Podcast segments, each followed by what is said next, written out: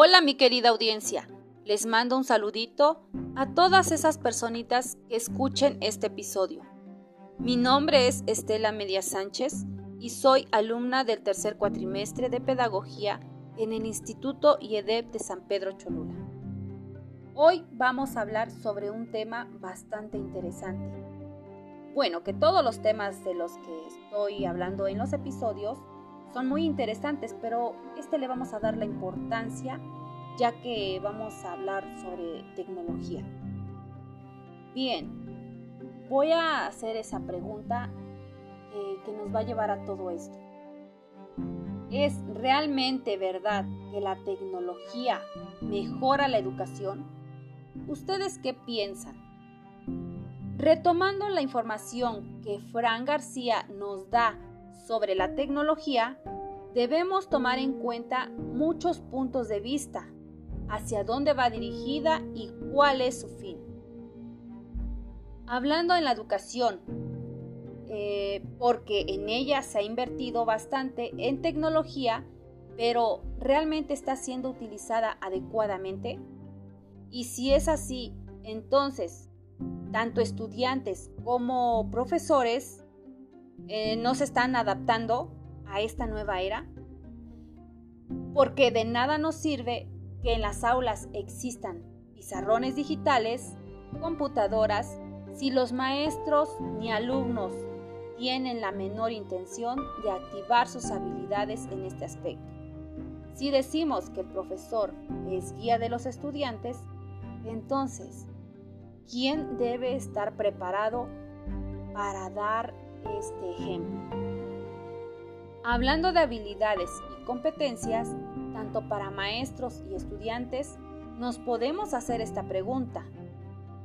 ¿Cómo a través de la tecnología podemos mejorar esas habilidades? Buena pregunta, ¿no? Hoy en día, gracias a las nuevas tecnologías, los estudiantes cuentan con más herramientas que les permiten desarrollar habilidades, hacer tareas con más eficiencia y mejorar el rendimiento escolar. Sin embargo, para lograrlo es importante darle un uso reflexivo, crítico y formativo, que vayan más allá de la simple distracción. Fran García nos pone el ejemplo de las aulas de antes en comparación con las de ahora y lo asocia con María Montessori, ya que ella decía que la educación, para que sea provechosa, tiene que ser interactiva y personalizada. Pero, ¿realmente creen que todas las escuelas puedan implementar este método? Pues no, ¿verdad? ¿Por qué no estaríamos pensando en las escuelas públicas, donde sus alumnos son de más de 35 niños? Entonces, es ahí donde entra el papel de los maestros donde tienen que resolverles dudas, donde les falla el conocimiento a los estudiantes, ahí tienen que estar ellos. Ese es el rol del maestro. Él es muy importante. El acercamiento y la importancia que tú como maestro o guía le demuestres al estudiante para motivarlo e inspirarlo hacia el aprendizaje va a ser muy significativo para él. Es aquí donde realmente te das cuenta de lo que Fran García dice en su video, de que no importa si eres grande y fuerte si no eres capaz de adaptarte. Esto yo lo asocio más como una metáfora.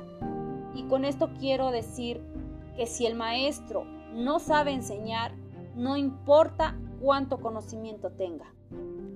Todo esto suena muy bonito, pero ya saben, siempre hay que llevarlo a la práctica.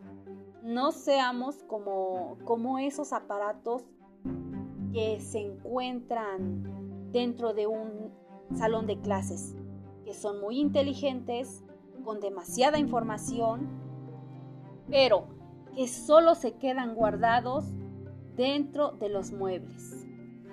Muy bien, espero que les haya quedado clara mi breve reseña Y aparte, no olviden que esta información fue tomada del video que Fran García nos comparte.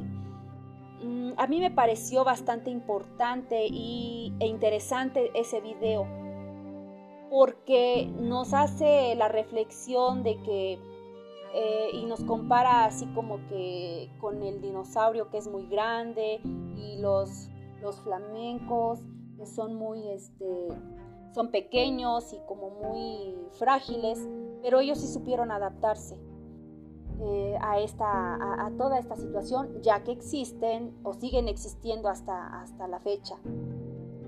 Muy bien, eh, recuerden que instruir es el arte de transformar.